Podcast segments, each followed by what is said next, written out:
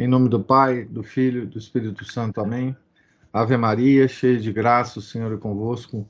Bendita sois vós entre as mulheres, e bendito é o fruto do vosso ventre, Jesus. Santa Maria, Mãe de Deus, rogai por nós, pecadores, agora e na hora de nossa morte. Amém. São José, patrono da Igreja, protetor da Sagrada Família, rogai por nós. São Felipe Neri, rogai por nós. Nossa Senhora de Fátima, rogai por nós. Então, continuando a leitura da alma de todo apostolado, não chutar, nós estamos aqui é, no, na parte 3 do livro e analisando as causas da fecundidade da vida interior. Nós estamos aqui na terceira causa, a vida interior produz no apóstolo uma irradiação sobrenatural.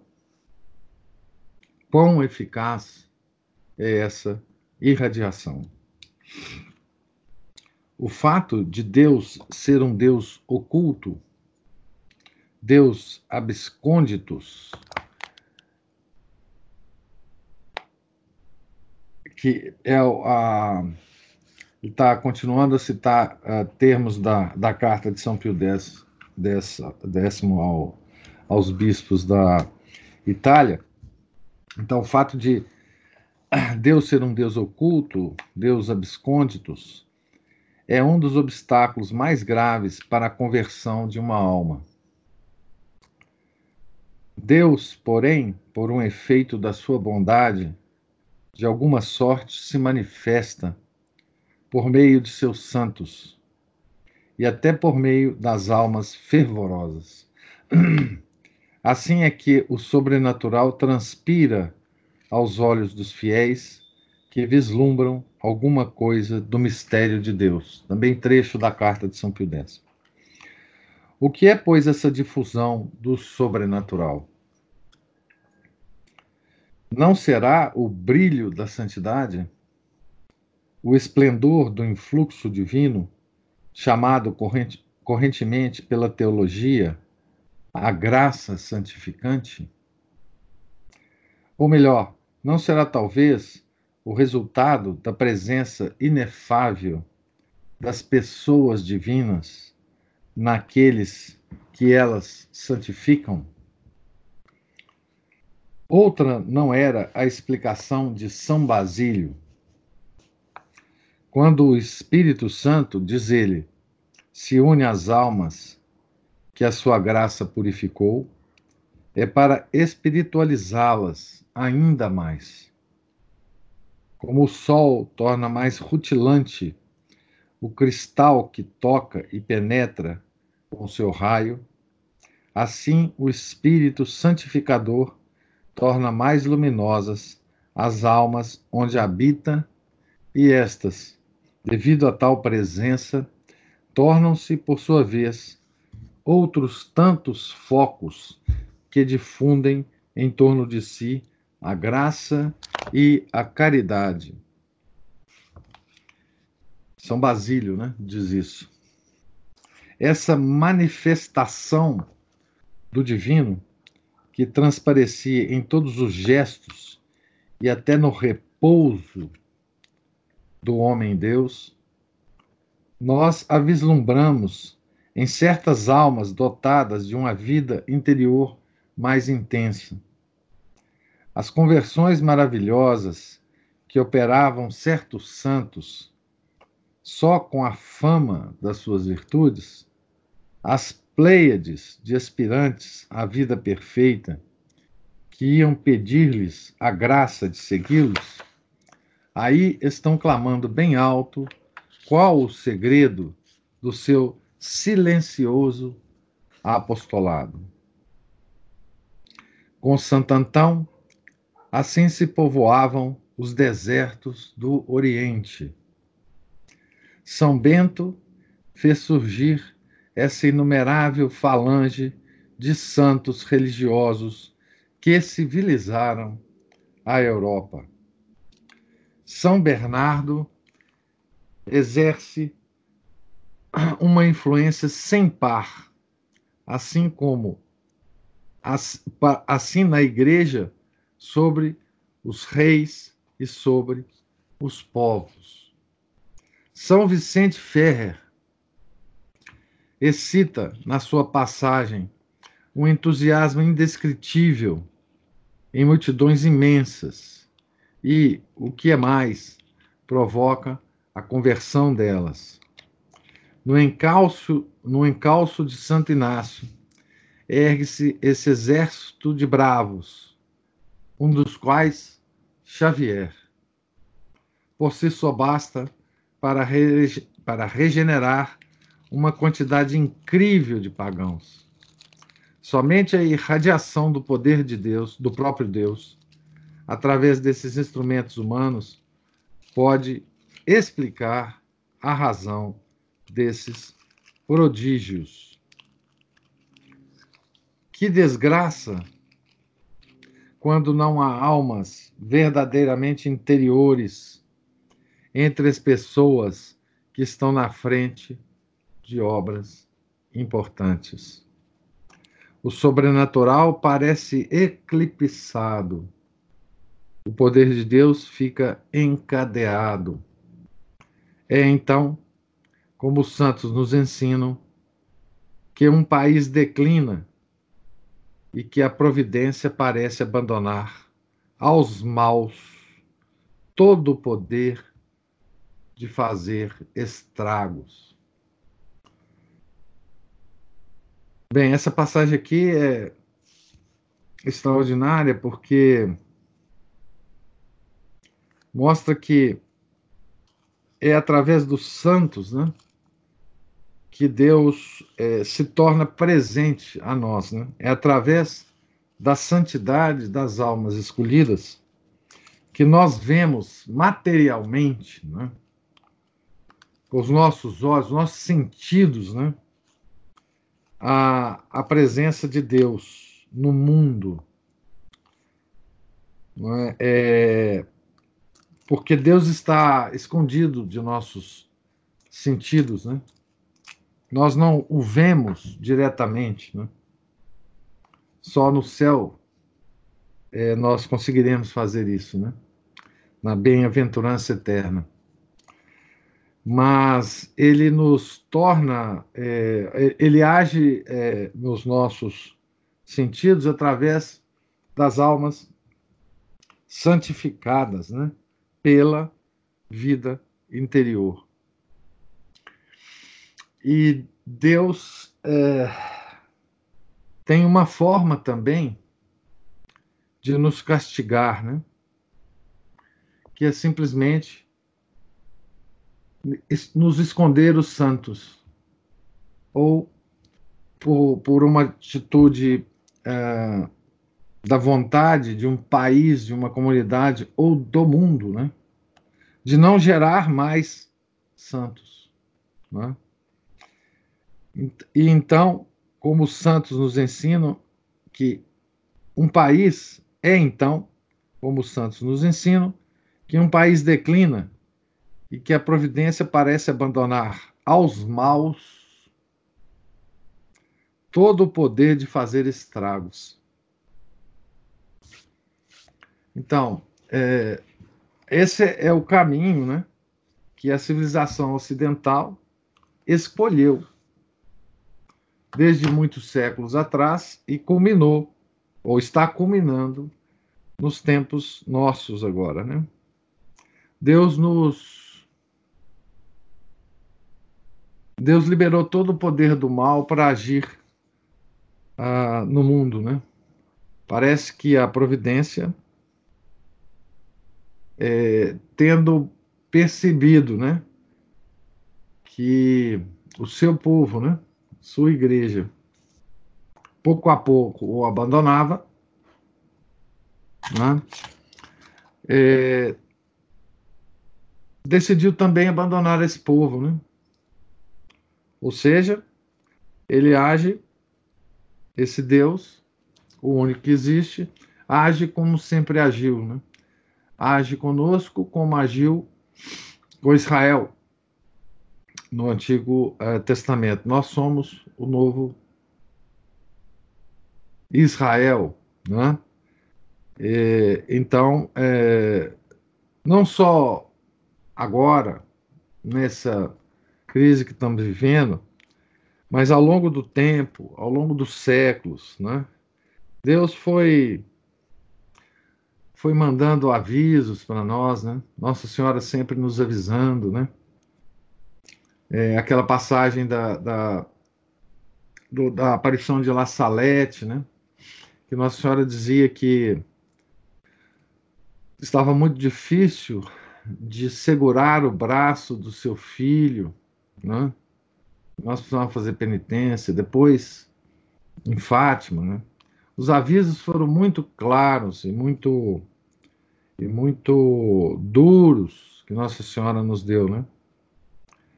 É, e enfim, nós estamos é, nesse caminho, o caminho do abandono de Deus, né? Mas Deus se torna presente é,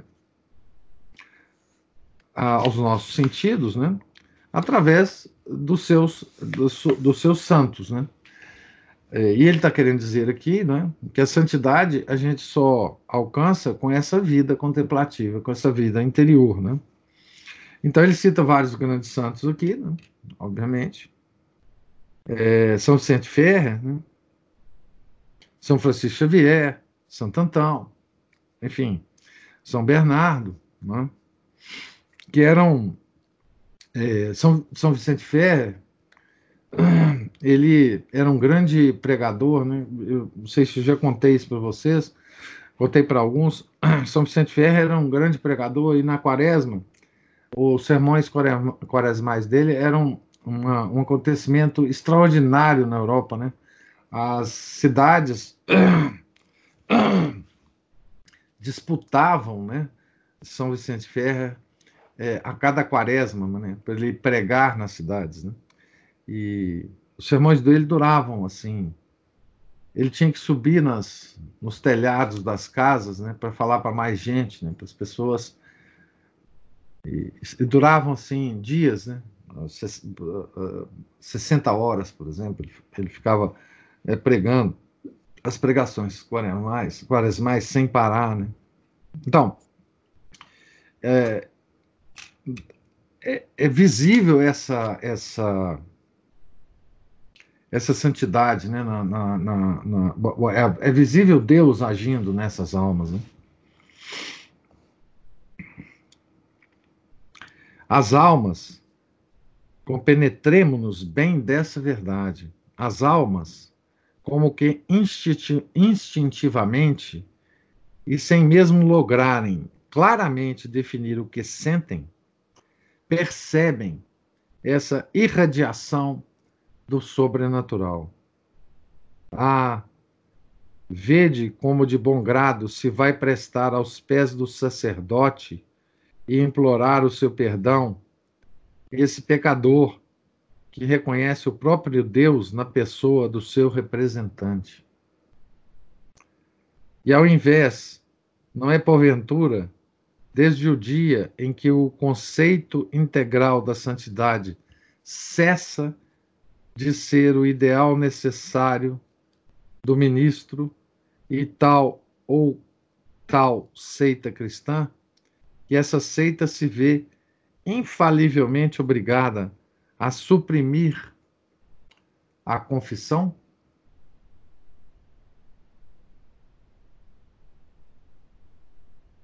Iones quidem signum fecit nullam. João na verdade, não fez milagre algum. Evangelho de São João 10, 41. Sem fazer nenhum milagre, João Batista atraía as multidões. Bem fraca era a voz de São Vianney para se fazer ouvida da multidão que em volta dele se apinhava, e sem embargo, se o não ouviam, viam-no, viam uma custódia de Deus. E só essa vista subjugava e convertia os assistentes. Voltara de Ars um advogado. Como lhe perguntassem o que mais o tinha impressionado, respondeu: Vi Deus num homem.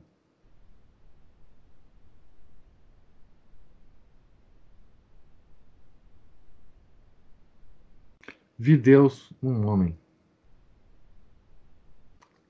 Só a visão de São João Maria Vianney, né?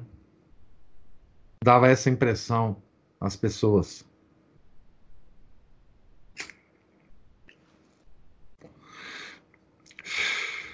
Lícito nos seja resumir tudo por meio de uma comparação um tanto vulgar.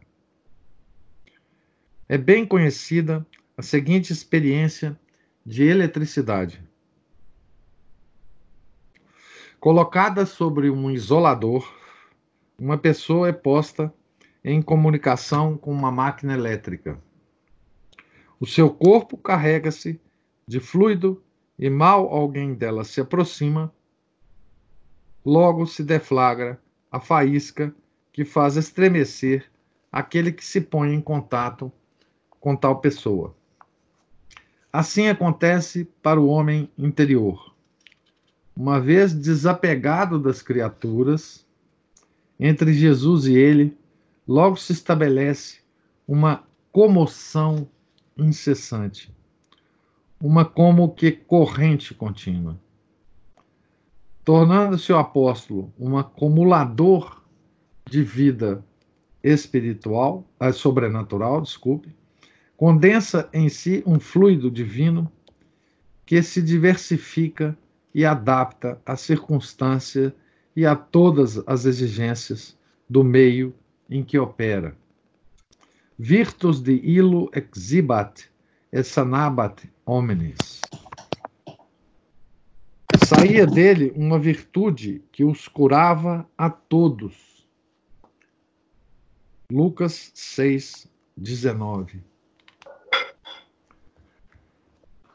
As suas palavras e atos tornam-se, entre os eflúvios dessa força, latente, sim, mas sumamente eficaz para derribar os obstáculos, obter conversões e aumentar o fervor. Vocês observem aqui que nesse, nesse esse trecho, é, Dom Chutar está ah, observando né, que a vida interior por si só ela se expande e atinge as pessoas é, pela própria presença física desse, desse operário apostólico, né? sem, inclusive, a intenção de, de obras, né? de fazer qualquer obra. Né? A própria presença física já opera nas outras pessoas. É, obtendo conversões e aumentando o fervor das pessoas. Né? Quanto mais as virtudes teologais existirem num coração, tanto mais esses eflúvios hão de ajudar a fazer nascer essas mesmas virtudes nas almas.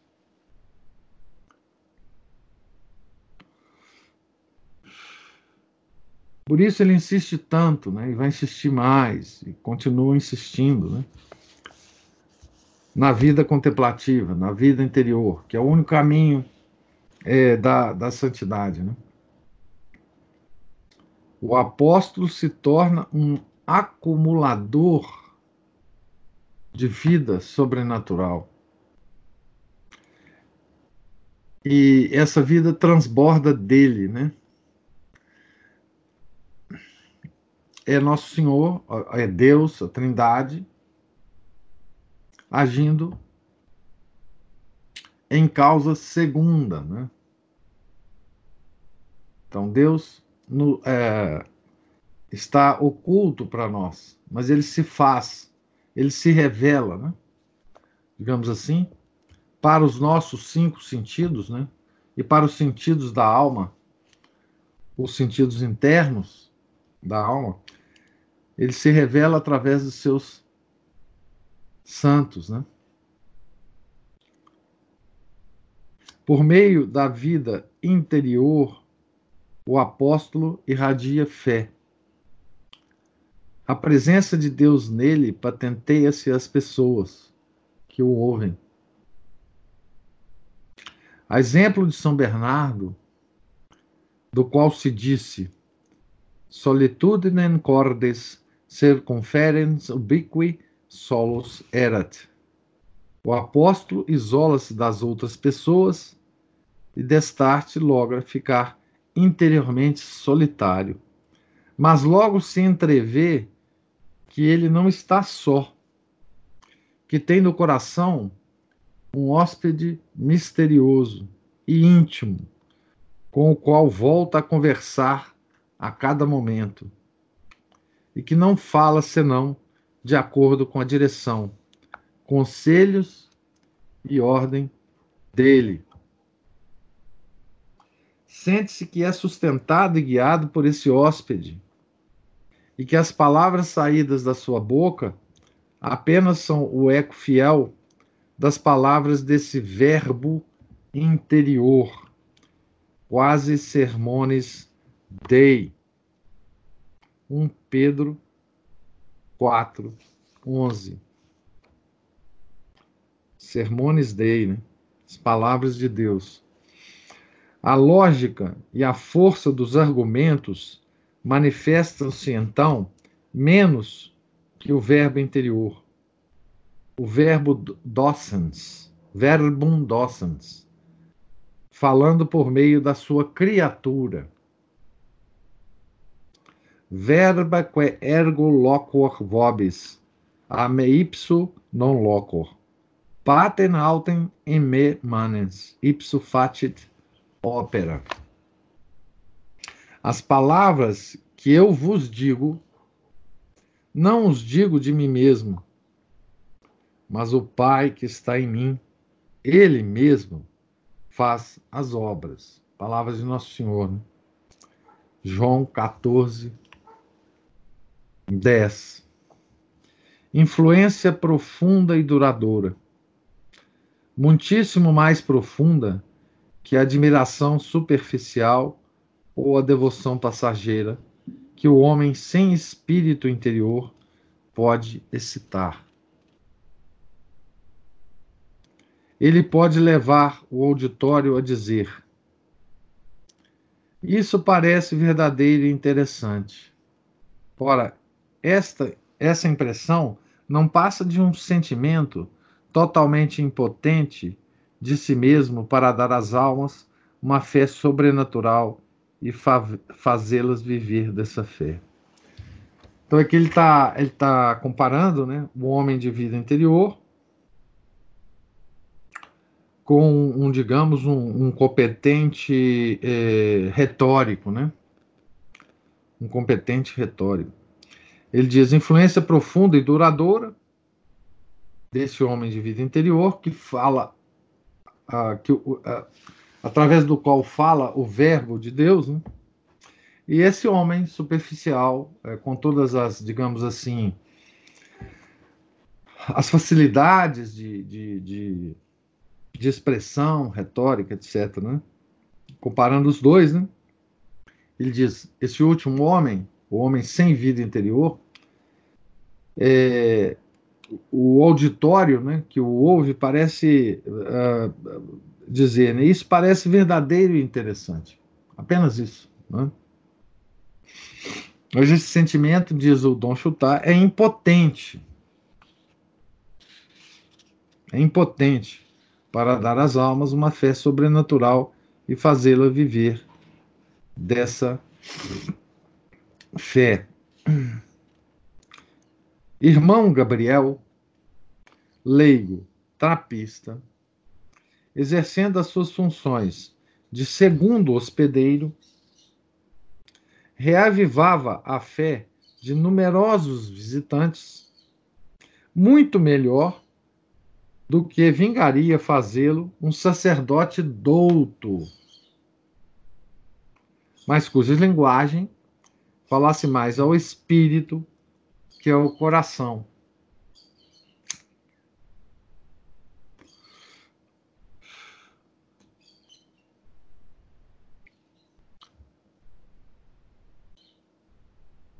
Coração, essa expressão coração, ela é usada nas Sagradas Escrituras pelos teólogos, etc., para representar a vontade, certo? Uma aqui traduzindo, né? Se vocês me permitem, um sacerdote douto, né? mas cuja linguagem falasse mais ao espírito que ao, ao coração, eu diria, falasse mais à inteligência do que à vontade.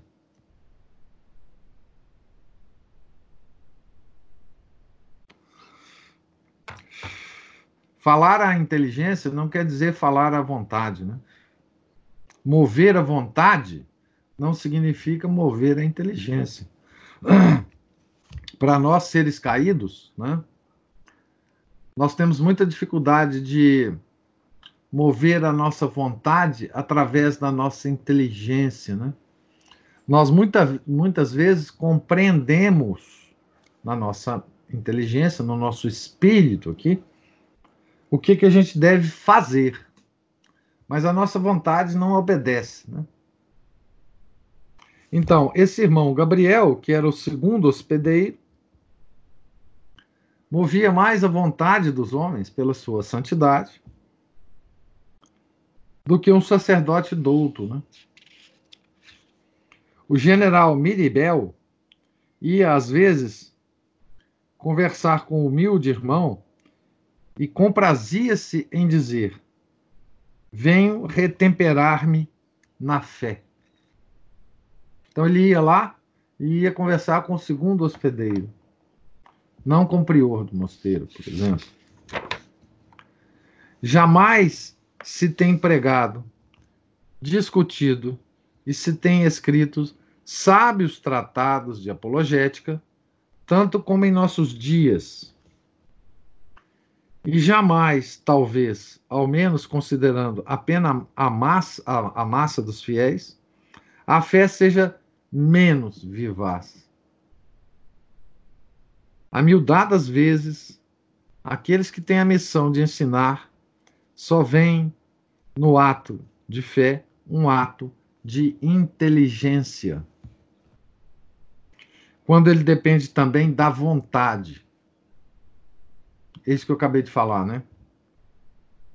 Esquece-se de que o crer é um dom sobrenatural e que há um abismo um abismo entre a percepção dos motivos de credibilidade e o ato definitivo de fé.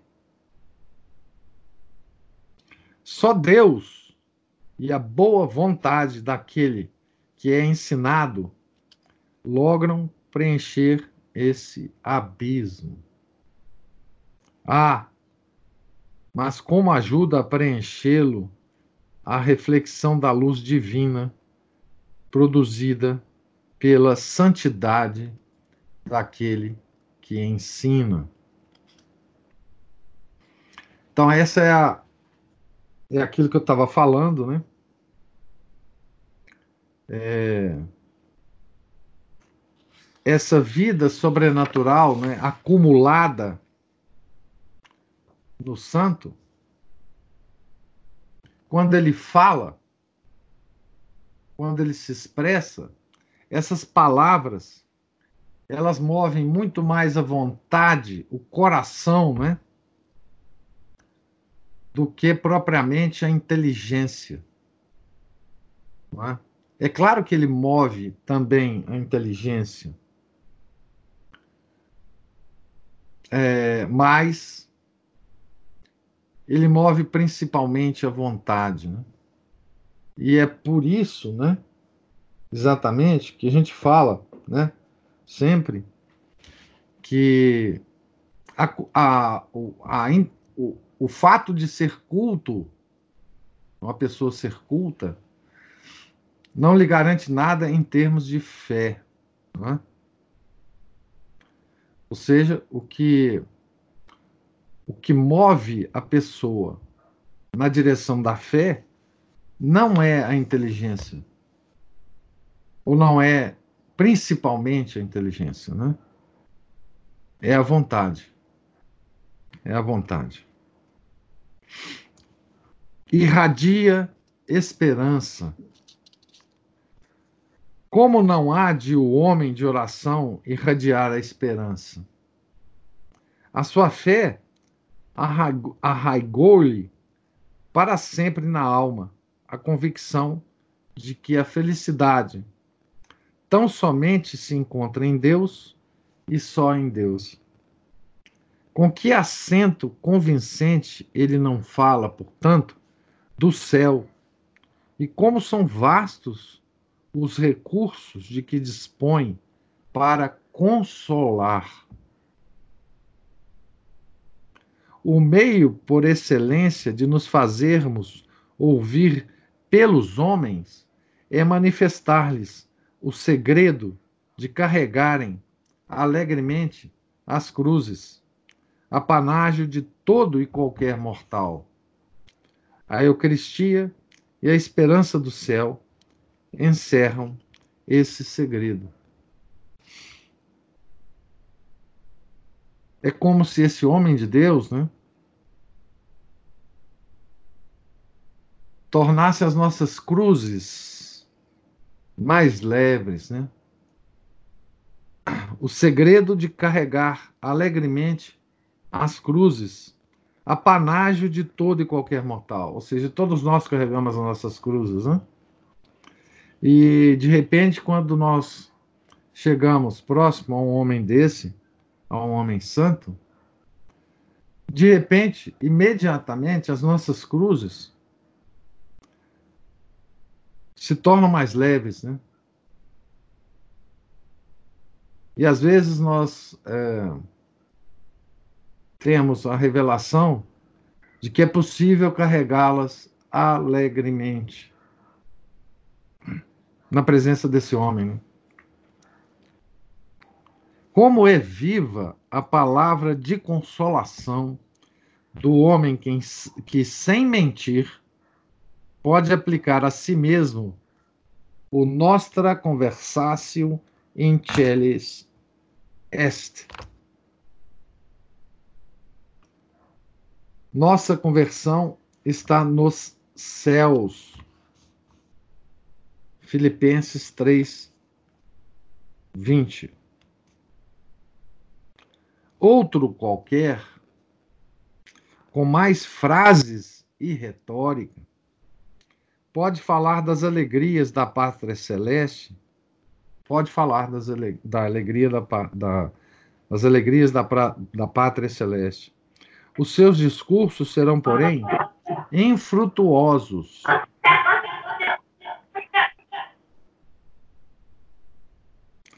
Ao passo que uma só palavra, uma só palavra do primeiro, palavra convincente e reveladora do estado de alma daquele que a pronuncia, bastará para acalmar essa perturbação aliviar essa tristeza, fazer aceitar com resignação uma dor ungente.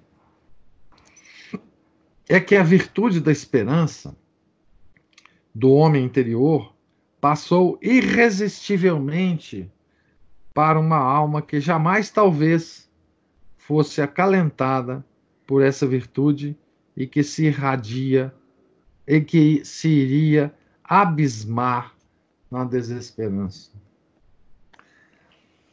Então, é como se a palavra do, do homem santo fosse apenas uma, uma ponte, né? Para que dele passasse para o ouvinte, né? Toda aquela. aquele conjunto, né? De fé, esperança e caridade. A palavra apenas foi um, um motivo, uma desculpa, né, para essa irradiação, né, do homem santo, né? Então, irradia esperança, acabei de ler, né? Irradia caridade. Possuir a caridade, eis o que, sobretudo, ambiciona toda a alma cuidadosa de se santificar. A compenetração de Jesus e da alma, o manet em me et ego in neo, permaneça em mim e eu nele, né? Eis o fim de todo o homem interior. Permanecer no, no Senhor, né? Os pregadores experimentados são unânimes em reconhecer que, se as práticas do começo sobre a morte, o juízo, o inferno, são indispensáveis e sempre salutares num retiro ou numa missão, a instrução sobre o amor de nosso Senhor produz ordinariamente uma impressão mais salutar. Dada por um verdadeiro apóstolo, capaz de fazer partilhar pelo auditório os sentimentos que o animam, essa instru instrução assegura o bom êxito e determina as conversões. Quer se trate de afastar uma alma do pecado, quer de levá-la do fervor à perfeição, o amor de Jesus é sempre uma alavanca incomparável. O cristão atolado no lodo, mas capaz de adivinhar no seu semelhante um amor ardente, ateado nas realidades invisíveis, e considerando, por outro lado, as decepções e o vácuo dos amores terrestres, logo começa a sentir repugnância pelo pecado. Compreendeu alguma coisa de Deus, alguma coisa do imenso amor de Jesus pela sua criatura. Sentiu dentro de si um como extra, estremecimento da graça latente do seu batismo e da sua primeira comunhão. Jesus apresentou-se-lhe vivo, visto como as ternuras do seu coração, coração de Nosso Senhor, transpareceram através da fisionomia e da voz do seu ministro. Entreviu outro amor, um amor nobre, puro, ardente, e disse de si para si: Já neste mundo é, pois, possível amar com um amor que sobreleva o amor das criaturas.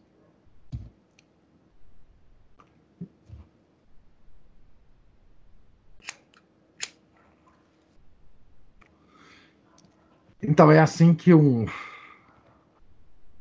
um pobre mortal, né, se sente na presença de um, um santo, né? Ele sente, através desse santo, um infinito, um imenso amor que Jesus sente pela sua criatura.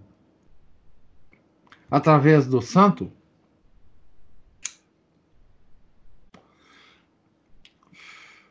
Jesus manifesta esse amor, né? Por nós. Ainda algumas manifestações mais íntimas do Deus amor por meio do seu arauto, e a alma acabará de sair do lodo onde se atolava, e não mais lhe causarão pavor os sacrifícios necessários para adquirir o tesouro do amor divino, até então quase desconhecido para ela. Então, esse esse esse esse Deus, o amor, né, que era desconhecido para a criatura, que estava na lama do pecado, né, fica patente para ela, né, no contato com essa com esse operário apostólico.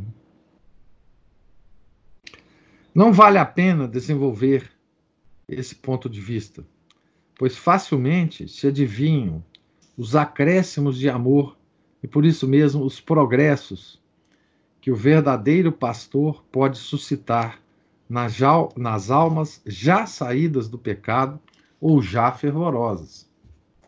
Mesmo sem estarem revestidos do sacerdote, do sacerdócio, desculpe, os próprios homens de obras hão de também atear em volta de si, com sua caridade ardente, a mais excelsa das virtudes teologais.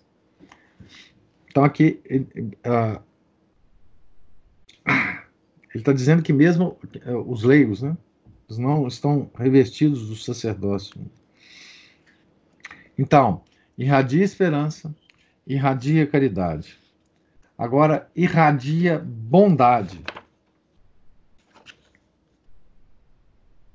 Um zelo não caritativo, dizia São Francisco de Sales, procede de uma caridade não verdadeira. Uma alma há de chegar a transformar-se, saboreando, por meio da oração, a suavidade daquele a quem a Igreja chama de bonitates oceanos. Bonitates oceanos. Oceano de bondade. Né? É uma expressão da ladainha do coração de Jesus. Mesmo que essa alma seja naturalmente inclinada ao egoísmo e à dureza, esses defeitos hão de ir aos poucos desaparecendo, alimentando-se daquele em quem apareceu a benignidade de Deus para com o mundo. Bene, benignitas et humanitas apparuit salvatoris nostri Dei apareceu a bondade do Salvador nosso Deus e o seu amor. Carta de São Paulo a Tito 3, capítulo 3, versículo 4. Daquele que é a imagem, a expressão adequada da bondade divina. Imago bonitates ilius. Imago bonitates ilius. É, livro da Sabedoria, capítulo 7, versículo 26. O apóstolo participa do, do poder benéfico de Deus e sente a necessidade de, como ele, ser difusivos. Então, a, a vida interior é difusiva ela tem a propriedade de se difundir. Ela se acumula no operário apostólico, mas para se difundir. É? é uma propriedade dela. Quanto mais um coração estiver unido a Jesus Cristo, tanto mais se tornará participante da qualidade principal do coração divino e humano do Redentor da sua bondade, indulgência, benevolência, compaixão, tudo nele se multiplica e a sua generosidade e a sua dedicação hão de atingir as raias da imolação alegre e magnânima. Aqui talvez esteja, como ele fala, imolação, né? Aqui talvez esteja o segredo de tantos mártires que a igreja já ofereceu ao mundo, né? A gente fica impressionado quando a, a gente lê a história da igreja, né? principalmente dos, dos primeiros séculos, né? os primeiros quatro séculos, três, quatro séculos. A quantidade de mártires que a igreja ofereceu ao mundo, e, e, isso faz a gente pensar, né? O que que movia aquelas pessoas a se martirizarem, né?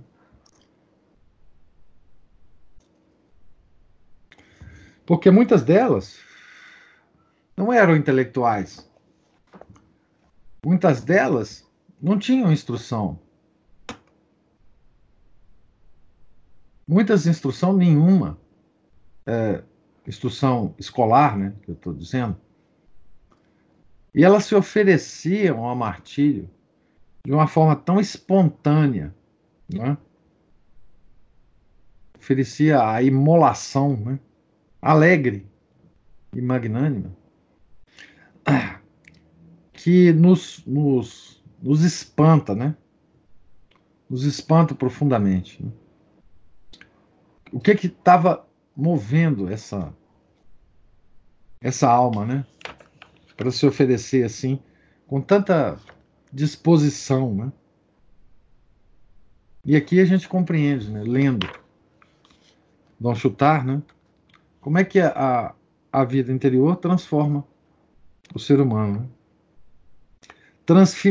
transfigurado pelo amor divino, o apóstolo atrairá sem esforço a simpatia das almas. In bonitate et alacritate anima sue placuit. Agradou por causa da sua fé e da sua mansidão. Eclesiastes 45. As suas palavras e os seus atos serão repassados de bondade, dessa bondade desinteressada, que não se assemelha àquela que é inspirada pelo desejo de popularidade ou pelo egoísmo sutil desejo de popularidade, né? Nós já falamos tanto isso aqui, né? Como que hoje a gente está cheio disso, né? Por aí. Deus determinou, escrevia Lacordaire, que para se fazer qualquer bem ao homem, se havia mister de amá-lo, e que a insensibilidade fosse para sempre incapaz já de lhe dar a luz, já de lhe inspirar a virtude. De fato, contra a força que quer impor-se, considera-se o resistir como uma glória. A ciência, que pretende sempre convencer, julga-se questão de honra o opor objeções. Mas, visto como nenhuma humilhação se sente em ser desarmado pela bondade, facilmente se cede ao atrativo de suas maneiras.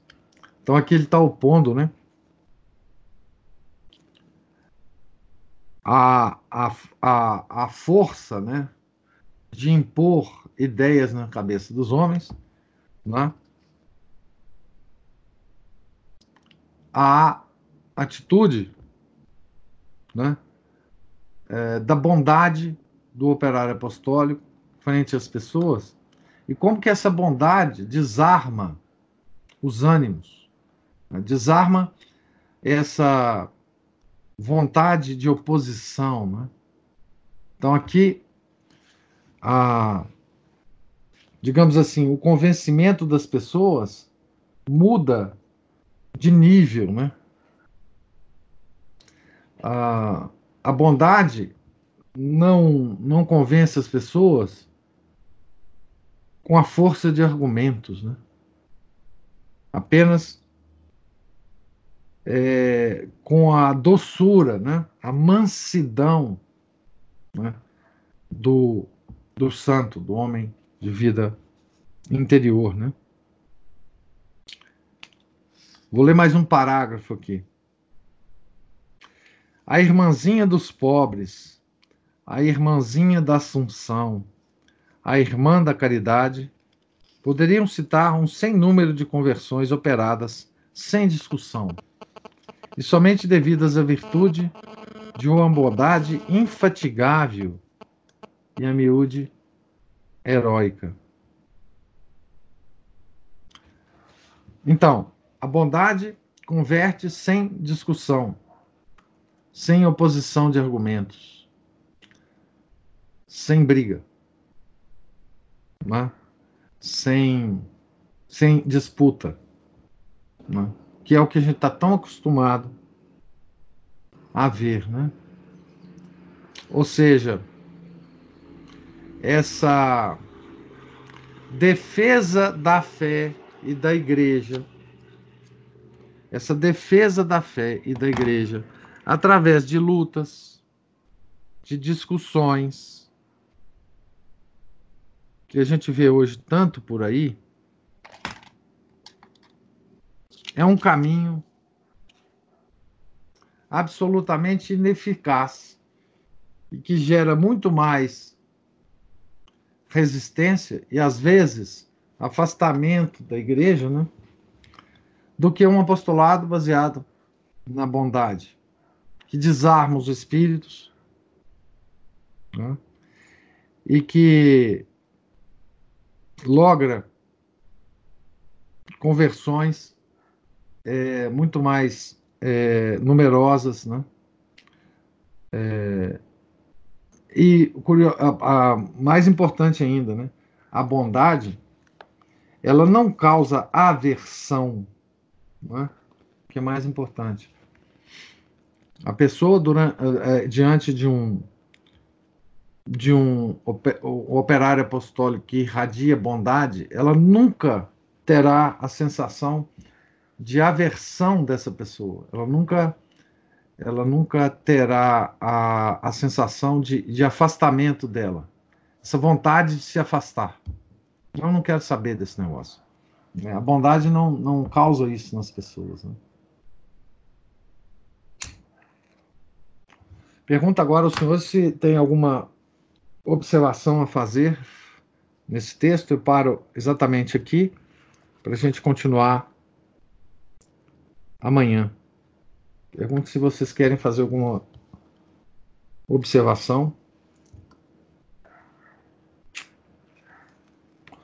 Ou pergunta. Esse texto do Don Star é tão é tão profundo, né, que a, a princípio não não suscita muito na gente vontade de falar, né? ou vontade de perguntar, ou vontade de observar. Apenas a vontade de de reler o texto e pensar direitinho. Tá certo?